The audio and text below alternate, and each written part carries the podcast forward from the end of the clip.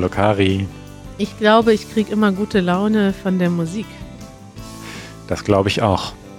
Das ist, ich kann manchmal, manchmal starte ich in diesen Podcast mit ganz schlechter Laune. Und dann höre ich die Musik und denke, hey, los geht's. Und dann das, ist es wie ausgeschaltet. Das ist neurolinguistische Programmierung. Das ist in deinem Gehirn, wurde dieses Lied mit guter Laune verknüpft als Anker und jetzt musst du nur das Lied hören und bekommst gute Laune. Siehst du, so ist das. das ist mein äh, psychologisches Halbwissen, Pseudowissen. Ja, wie immer, gefährliches Halbwissen. Manuel, was hast du uns heute für Themen mitgebracht? Ich bin schon ganz aufgeregt. Naja, also als erstes hast du hier in unsere Sendungsvorbereitung geschrieben, es gibt ein Follow-up zu meinem Rant. In der vorletzten Episode hatte ich ein bisschen gerantet über die Corona-Politik in Deutschland. Äh, die hat sich ja auch weiterentwickelt. Es ist hier fast so ein bisschen wie eine Soap Opera, könnte man sagen, wenn es nicht alles so ernst und traurig wäre. Ja, aber ähm, es wurde ein ein Shutdown über Ostern beschlossen und dann doch wieder zurückgenommen. Und es ist alles etwas chaotisch. Ey, Manuel, ja? wir müssten eigentlich ein spontanes Merkel-Update machen. Jetzt ist es Zeit. Du hast recht, du hast recht. Moment. Das Merkel-Update. Ja. Du hast recht. Äh, es ist wirklich, es ist eigentlich das Merkel-Update des Jahres wahrscheinlich. Denn Angela Merkel hat ein Fehler gemacht, sagt sie zumindest selbst. Also ich fand das gar nicht, dass das ein Fehler war, aber andere Menschen fanden, dass es ein Fehler war. Und dann hat Angela Merkel ihre Entscheidung zurückgenommen und sich dafür öffentlich entschuldigt. Ja, ja, es ist, ja, es ist so, also die in Deutschland, da haben wir ja schon oft drüber gesprochen, gibt es diesen Föderalismus. Das bedeutet, Merkel entscheidet nicht, neue Regeln und dann gelten die in ganz Deutschland, sondern Merkel kann die Regeln vorschlagen und dann müssen aber die Ministerpräsidentinnen der verschiedenen Bundesländer die umsetzen. Und damit das irgendwie, damit wir irgendwie einen Weg finden, damit wir in ganz Deutschland die gleichen Regeln haben, gibt es diese Bund-Länder-Konferenz regelmäßig. Und da versuchen eben 16 Ministerpräsidentinnen plus Angela Merkel und ihr Stab aus dem Kanzleramt eine gemeinsame Regel für ganz Deutschland zu finden. Und das klappt ungefähr nie, weil jedes Bundesland hat seine eigenen Ideen und da sitzen dann auch noch Leute, die teilweise im Wahlkampf sind und die müssen dann auf, darauf achten, dass sie irgendwie besonders populär sind. Mal ist es populär, wenn man ganz streng ist bei Corona, mal ist es populär, wenn man alles öffnet. Und so hat da jeder seine eigenen seine eigenen Interessen und auch irgendwie seinen anderen Rhythmus. Und es gibt nie eine gemeinsame Regel für ganz Deutschland. Und so saßen sie wieder am Montag da. Merkel wollte alles moderieren. Merkel will einen Shutdown. Ja, aber Merkel will es immer möglichst streng haben, weil ja. sie ist eine Physikerin, Sie hört ein bisschen stärker auf die Wissenschaft. Sie versteht auch als eine der wenigen Personen, was exponentielles Wachstum bedeutet. Das scheinen ja. nämlich nur sehr wenige Menschen zu verstehen und Angela Merkel gehört aber dazu. Richtig, und Deutschland ist gerade in einem exponentiellen Wachstum in der dritten Welle. Und andere Länder wie Frankreich haben einfach gesagt, zack, Ausgangssperre, alle Leute bleiben zu Hause.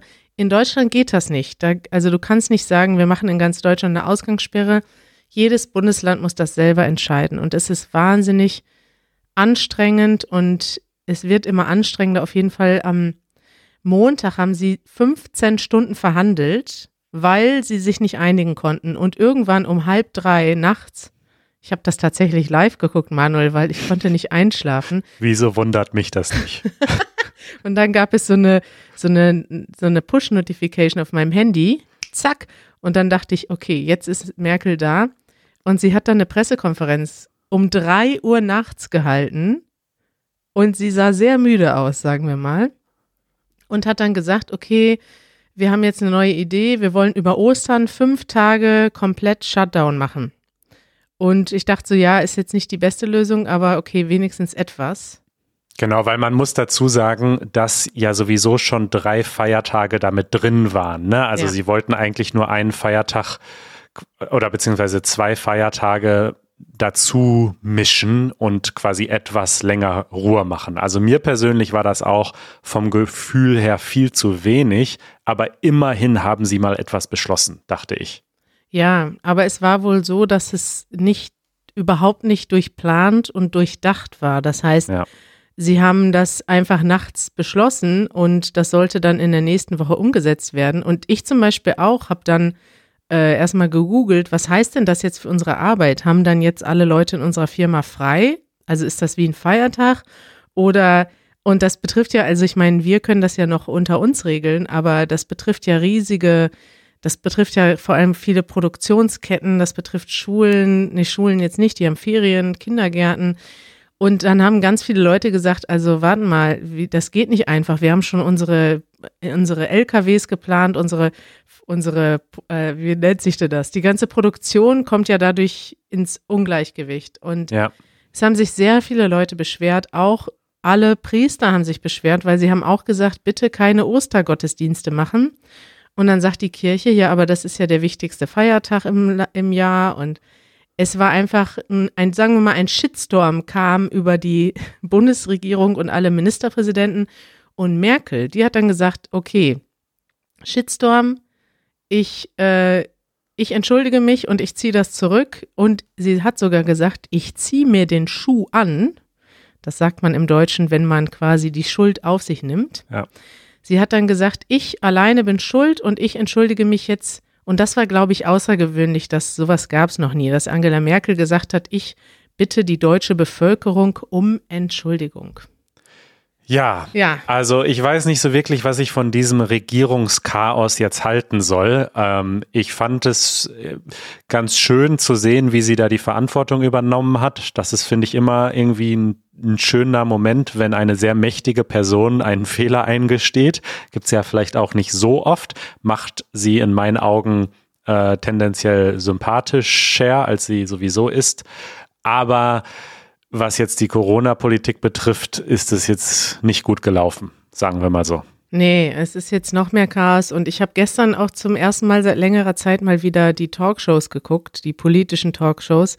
Die gucke ich mir schon gar nicht mehr an, weil es mich alles nervt und es wird auch nicht besser dadurch, dass man alles zehnmal bespricht.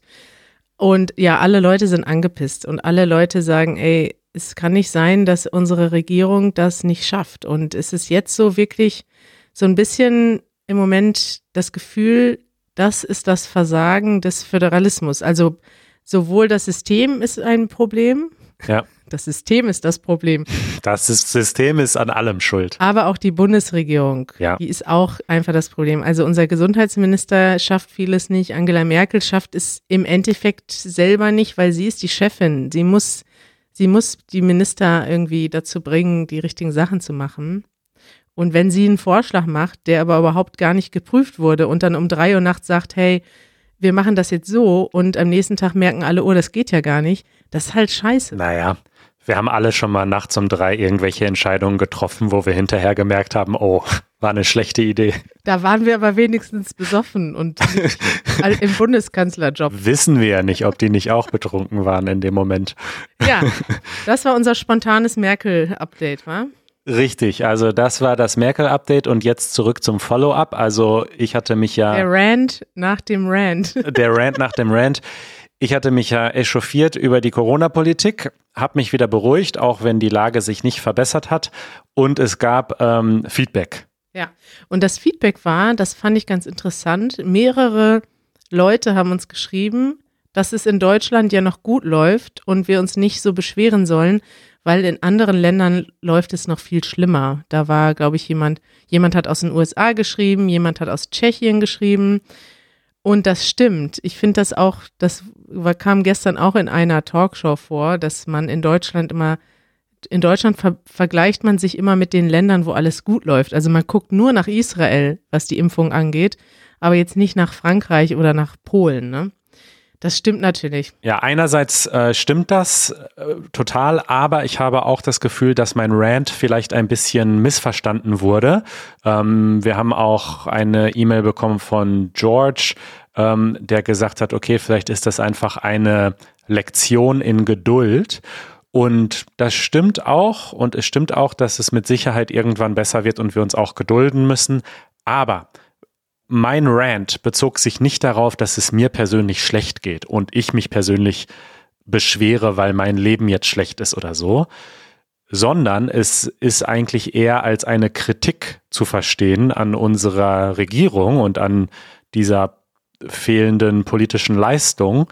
Und ich denke, es ist immer, ähm, also ich muss jetzt nicht andere Länder kritisieren, die haben ja ihre eigenen Bürger, die auch politisch wählen dürfen und die sollen sich bei ihren Regierungen beschweren und ich beschwere mich bei meiner Regierung.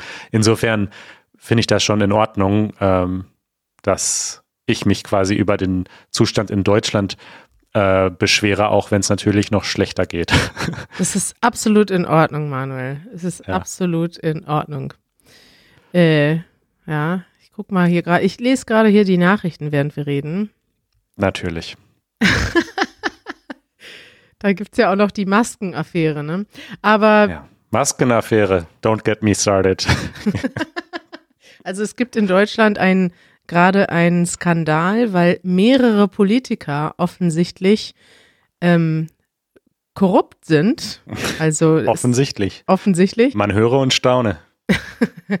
es gibt korrupte Politiker und sie haben Geld bekommen von Firmen, weil sie lukrative Deals für Maskenverkäufe an die Regierung vermittelt haben. Also eine Firma, die Masken herstellt, wollte gerne diese Masken zu einem sehr guten Preis an die Regierung verkaufen und die äh, Abgeordneten, die Politiker haben gesagt, okay, ich helfe dir bei diesem Deal und dafür gibst du mir richtig fett Kohle. Und da sind teilweise mehrere hunderttausend Euro geflossen.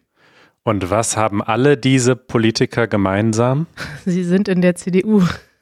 So sieht's aus. Genau, das ist gerade noch so ein zweiter Shitstorm, der abläuft. Und deswegen verlieren noch mehr Leute gerade das Vertrauen in die Regierung. Jo. Kann man so sagen, ne, Manuel? Das kann man allerdings so sagen, ja. Das nervt. So, ich mache direkt weiter mit Dingen, die mich nerven. Wir haben ja noch nicht genug uns aufgeregt heute. Also ist nur was Kleines, ja, aber ja. ich sag mal so, hier kleine Schleichwerbung für unsere eigene Mitgliedschaftsoption, unsere Patreon-Kampagne. Also wir bieten ja an, dass Menschen uns als Mitglied unterstützen und dann bekommen sie auch im Gegenzug tolle Dinge, wie zum Beispiel das Transkript für den Podcast und eine Vokabelhilfe und so weiter. Mhm. Und das ist eine Mitgliedschaft. Das heißt, man meldet sich an über Patreon und dann bezahlt man zum Beispiel jeden Monat acht Euro und bekommt dann diese ganzen Dinge für den Podcast und die Übungen zu unseren Videos. Und das läuft so lange, bis man es irgendwann kündigt. Und kündigen geht aber total einfach, weil man loggt sich ein auf Patreon und sagt My Membership und dann sagt man, so, kündigen. Ich habe keinen Bock mehr auf Easy German. Tschüss, auf Wiedersehen, hat gut geschmeckt und dann ist man raus. Das sind zwei Klicks und dann ist es auch sofort gültig. Ja. Habe ich das so richtig zusammengefasst? Hast du richtig zusammengefasst, ja. So. Jetzt gibt es so amerikanische Zeitschriften, die ich ab und zu abonniere, wie zum Beispiel The New Yorker Magazine, weil das wirklich ganz fantastisch ist und ich manchmal gerne auf der Couch sitze und Stiftung Warentest lese oder eben The New Yorker. Aha. Und äh, außerdem haben sie mich gelockt auf Instagram mit einem coolen Jutebeutel und dann konnte ich nicht Nein sagen. Äh, also jedenfalls habe ich dieses Abo abgeschlossen und bereue das auch nicht, weiß aber jetzt schon, dass ich nach diesen zwölf äh, Ausgaben, die ich bestellt habe, nicht mehr dazu kommen werde, regelmäßig zu lesen und wollte dieses Abo beenden. Ja. Es ist ein Ding der Unmöglichkeit, sich da einzuloggen und das einfach mit einem Klick zu beenden. Oh, sowas hasse ich. Sowas man hasse muss, ich. also angeblich gibt es irgendwie ein Portal, da muss man sich aber neben dem Passwort noch mit seiner Kundennummer und Postleitzahl anmelden und das hat nicht funktioniert bei mir. Und als Alternativoption gibt es dann eine Telefonnummer und immerhin eine E-Mail-Adresse. Ja. Aber ich finde, das ist ein Ding der Unmöglichkeit, dass ich eine E-Mail verfassen muss, um dieses Abo zu löschen. Das ist, nee, das geht gar nicht. Das nervt. Das ist richtig scheiße, ja. ja. Das nervt. Gut, das war es auch schon. Vielen Dank. Empfehlungen der Woche. Empfehlung der Woche haben wir auch schon lange nicht gehabt. Stimmt, ne? Wir, ich empfehle ja gerne immer Dokus und Leute fragen nach, nach meiner großen Doku-Liste. Sie kommt. Sie kommt definitiv. Ich arbeite schon daran. Ja. Ich denke mal, eigentlich könnte ich die jetzt schon veröffentlichen, ne? Da sind schon irgendwie 15 Sachen drin oder so, aber ich denke mal, ich muss die viel länger machen. Du willst sie noch ein bisschen hypen vorher. Richtig. Das auch richtig. Die Leute sollen erstmal warten. Karis große Dokuliste. Bald kommt die große Dokuliste von Kari. Bald kommt sie, aber immerhin hast du heute schon. Eine Doku mitgebracht. Erzähl. Ich weiß gar nicht, ob ich die da ähm, auf die Dokuliste. Also eigentlich ist das eine Doku, die ich empfehlen würde. Aber sie ist nicht. Na, weiß ich nicht. Vielleicht mache ich die doch drauf auf die Dokuliste. Es ist ein politisches Thema und politische Themen sind ja immer sensibel. Aber ich fand es trotzdem hochinteressant. Es geht nämlich um den Aufstieg von Wladimir Wladimirovich Putin. Das habe ich zum Beispiel gelernt die Tage, warum es in Russland diesen Zweitnamen gibt und was der, was das heißt. Weil in der Doku sind ganz viele Leute, die sich gegenseitig immer mit dem Zweitnamen an, also die sagen dann Wladimir Wladimirovich statt Wladimir Putin. Wusstest du das? Nee. Also wäre ich Manuel Mano, Manolovic. Nee, du wärst Manuel Januszowitz. Janu Ach so, ach, das ist immer der Name vom Vater. Januszowitsch. Richtig, du hast den Namen vom Vater und Witsch heißt, glaube ich, gefährliches Halbwissen, weil es kommt von Janusz. Von. Also ich dachte, Ah. vielleicht ist das so wie, äh, wie in den skandinavischen Sprachen. Da sagt man ja auch sowas wie Johansson, ist dann Ja. der Sohn von Johann. Ja, ja. Und so ähnlich ist das offensichtlich. Also angeblich gibt es das im Polnischen auch, aber weiß ich nicht genau. Genial. Da können uns ja mal unsere äh, ZuhörerInnen Feedback zu geben, ob das alles richtig ist. Ja, auf jeden Fall geht es um äh, Putin und diese Doku ist gemacht von einem ähm, Dokumentarfilmer, einem russischen Dokumentarfilmer, der Putin in seinem ersten Jahr begleitet hat. Und da sind so ganz viele äh, ganz nahe Begegnungen drin. Also im Prinzip ist er die ganze Zeit mit Putin unterwegs. Ab dem Moment, wo er Präsident wird, also es wird ja erstmal übernimmt er ja spontan die Präsidentschaft von Boris Jelzin, all solche Sachen, die ich noch gar nicht, gar nicht mehr richtig wusste, wie das damals war. Und dann erst tritt er zum Wahlkampf an, also aus der Rolle von jemandem, der spontan einspringen musste als Präsident. Und dabei begleitet ihn die Kamera die ganze Zeit. Und es ist sehr interessant, weil man. Was ist das denn? Ah, ah, Fantastische Ausblicke. Imposante Was Aussichten. passiert hier? die Doku, die ich gleich empfehlen wollte, hat angefangen zu spielen. Es tut mir leid. Ich höre dir zu, ich höre dir zu, keine Sorge. Ja, auf jeden Fall geht es um äh, Putin im ersten Jahr und dort wird auch viel berichtet von den Leuten, die ihn damals unterstützt haben. Und vor allem ist man ganz nah dabei. Zum Beispiel ist die Kamera live dabei an dem Abend, wo Putin seine erste Wahl gewinnt. Und zwar nicht nur bei Putin und seinem Wahlkampfteam, sondern auch bei Boris Jelzin im Wohnzimmer. Wow. Und das sind so nahe Einblicke. Es ist wirklich hochinteressant. Und äh, der, der Dokumentarfilmer, der erzählt quasi diese Geschichte nach aus der Zeit von 1999. Und er erzählt das aber aus der heutigen Zeit und blickt sozusagen zurück. Und das ist so ein interessante, ähm, ja, einfach so ein interessanter Einblick und auch so ein Einblick von jemandem, der das eben aus der Retro-Perspektive betrachtet. Also er erzählt dann so ein bisschen, wie Putin damals gesehen wurde, welche Hoffnung er auch ausgestrahlt hat und wie Putin heute gesehen wird. Und ja, ich fand das sehr, sehr äh, interessant. Bis hin zu so Momenten wie ähm, Boris Jelzin ruft in der Wahlnacht ähm, Putin an und will ihn zum Wahlsieg gratulieren. Und Putin geht nicht dran. Und Wow. dann bittet er um Rückruf und er ruft nicht zurück. Und solche, Klassischer Power Move, oder? aber richtig krass, ja. Aber solche Einblicke, so bekommst du ja normalerweise nicht in einer Doku, ne? Also Klar. unabhängig jetzt von den ganzen politischen Themen, fand ich das überhaupt schon mal spannend, so nah an, an der Politik dabei zu sein. Ich kenne mich auch nicht so sehr aus mit der Politik in Russland. Ein bisschen nur, aber ich fand das einfach sehr interessant, da mal so einen Einblick zu bekommen. Klingt sehr spannend und äh, für alle, denen das zu politisch oder zu äh, hardcore ist, habe ich etwas ganz Seichtes und Angenehmes. Und zwar mal wieder eine Sendung vom RBB. Ich hatte vor ein paar Wochen äh, so eine Sendung über Berlin vom RBB schon empfohlen. Und äh, jetzt gibt es eine neue Sendung, die mir noch besser gefallen hat, denn ich war immer schon ein Fan von guten Aussichten. Also ich bin immer schon, wenn ich gereist bin oder so, wenn es irgendwo Gebäude gibt, wo man hochfahren kann mit dem Aufzug oder Hügel oder Türme äh, bis hin zum Paragliden, was ich ja als Hobby äh, aufgenommen habe. Also immer wenn man irgendwie hoch hinauskommt und dann einen guten Blick hat, äh, ich liebe das. Also ich mache das wirklich gerne. Manuel Saalmann, ein Fan von guten Aussichten. genau. Höhenangst hast du schon mal nicht. Höhenangst habe ich nicht, wobei interessanterweise äh, einer meiner Paragliding-Instruktoren ähm, hatte starke Höhenangst, allerdings nur, wenn er quasi stand. Also beim Fliegen, obwohl er da noch viel höher war, hatte er keine Angst.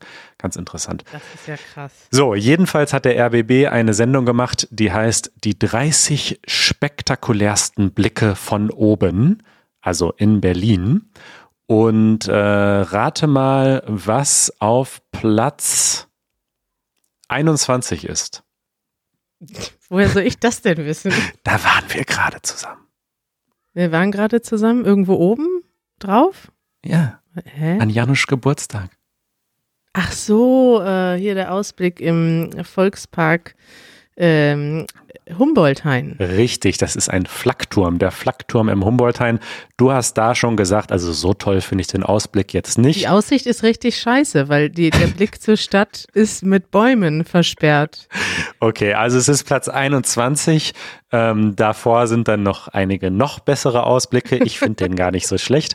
Aber ähm, toll, also für mich ist das eine Liste, die ich abarbeiten will, richtig? Vieles davon habe ich auch schon gemacht. Fernsehturm war ich schon, Reichstagskuppel war ich schon, ähm, Berliner Dom war ich schon, aber auch viele, wo ich noch nicht war. Zum Beispiel Ja? die Seilbahn in den Gärten der Welt.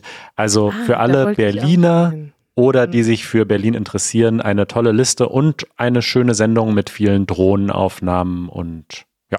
Ich wollte gerade sagen, sind das alles echte Ausblicke? Die besten Ausblicke hast du ja von der Drohne aus, ne? Ja, also die haben quasi die Ausblicke vom, von dem Ort, wo man hin kann und dann haben sie noch Aufnahmen per Drohne von dem Turm und so weiter. Ah. Ich wollte gerade sagen, der beste Ausblick ist doch bestimmt der vom Teufelsberg. Äh, der ist auch nicht schlecht, da war ich auch schon mal. Da hast, hast du dich da nicht mal eine Easy German Folge gemacht? Ja, richtig. Ich, und da haben wir dann am Ende auf dem Teufelsberg mit Blick über ganz Berlin gegrillt.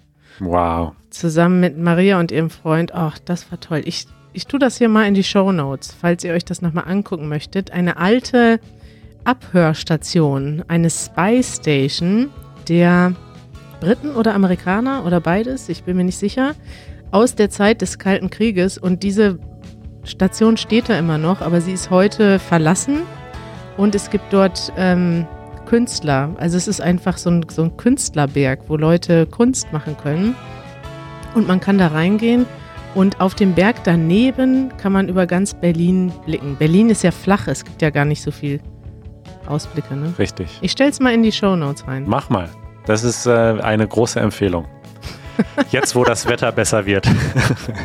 Top. Gut, Kari. Wir hören uns äh, noch einmal von meinem Urlaub. Oh, dein Urlaub, was? Da sprechen wir nächste Episode drüber.